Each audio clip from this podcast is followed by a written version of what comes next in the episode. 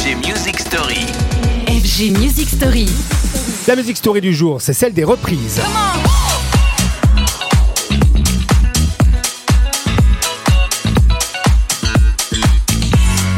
Pas une semaine sans une reprise, un remix d'un grand classique. Leurs auteurs le font par passion, le font aussi pour se faire connaître du public. On en a parlé cette semaine. Parfois, une reprise naît également d'une opportunité qui n'a rien de honteux. À un moment donné, tout simplement, où l'occasion est trop belle, le coup trop tentant.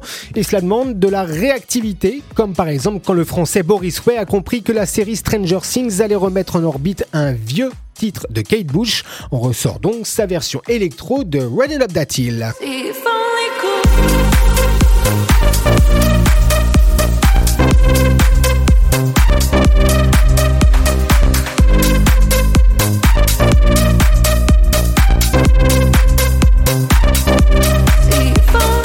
Et là, on comprend que le coup était très très bien joué, euh, tellement bien joué d'ailleurs que 37 ans après euh, l'original, eh bien Kate Bush n'a pas fait preuve de beaucoup de reconnaissance pour ce remix.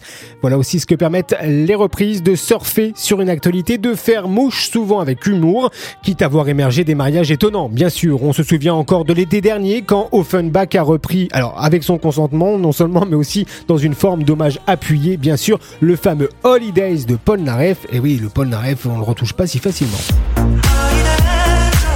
love.